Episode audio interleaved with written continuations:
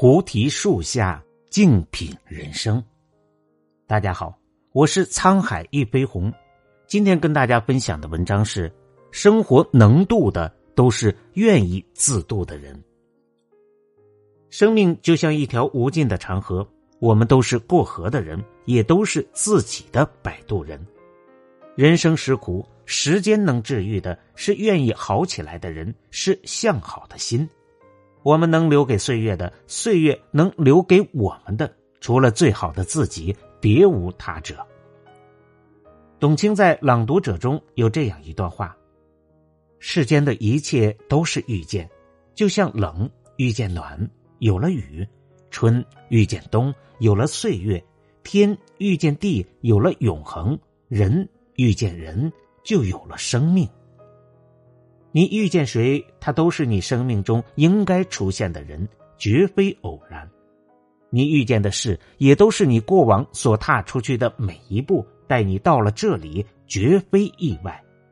你读过的书，走过的路，爱过的人，最后都会成为你身体和思想的一部分，形成独有的个人气质。你的一切皆因你而起。听过这样一个故事：有只老鼠不小心掉进了米缸，见到面前都是满满的大米，它心生欢喜，竟一时也不急着逃命了。此后，老鼠在米缸里过上了惬意的生活，睁眼有充足的食物，闭眼有舒适的睡处，日子好不快哉！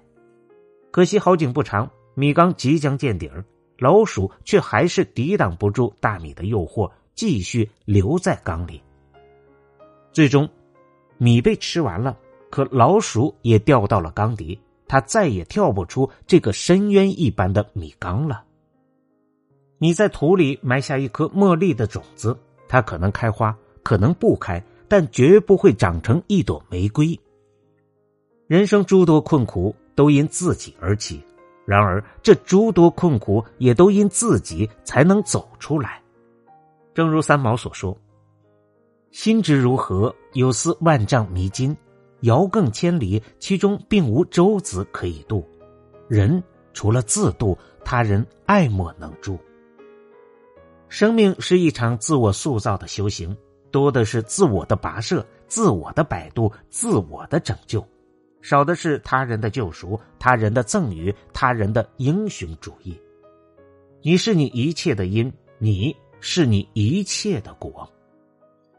人生如河，人人都有自己的河，自己渡自己才有安全感。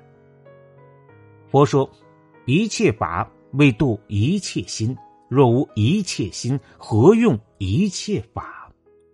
心是一切的根源，是一切温柔的起点。心里有爱，则吸引爱；心里有光，则吸引光；心里有喜乐，必然招感喜乐。所谓修行，修的就是一颗平常心，一颗清净心。淡看红尘喧嚣，在心中修离众局，享受内心深处的空灵。就如这样一则小故事：有一天，觉广禅师走过庭院时，一阵狂风吹来，把树上的黄叶吹落了下来，洒满一地。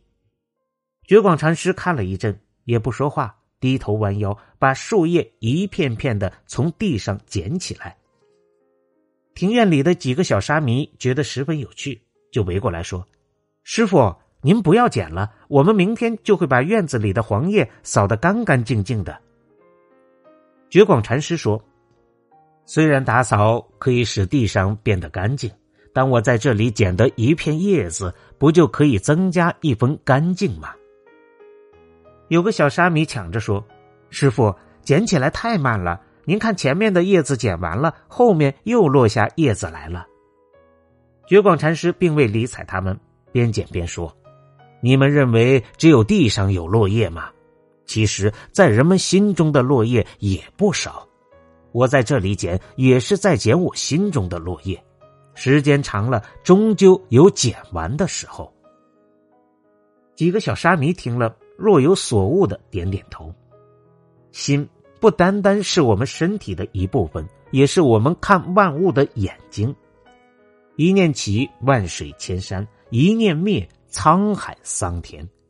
物随心转，境由心造。生活是苦还是乐，究其本质，还是由自己的心决定。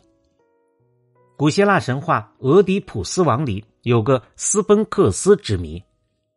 斯芬克斯是希腊神话中一个长着狮子躯干、女人头面的有翼怪兽，他会向过路的人出一个谜语：什么东西早晨用四条腿走路，中午用两条腿走路，晚上用三条腿走路？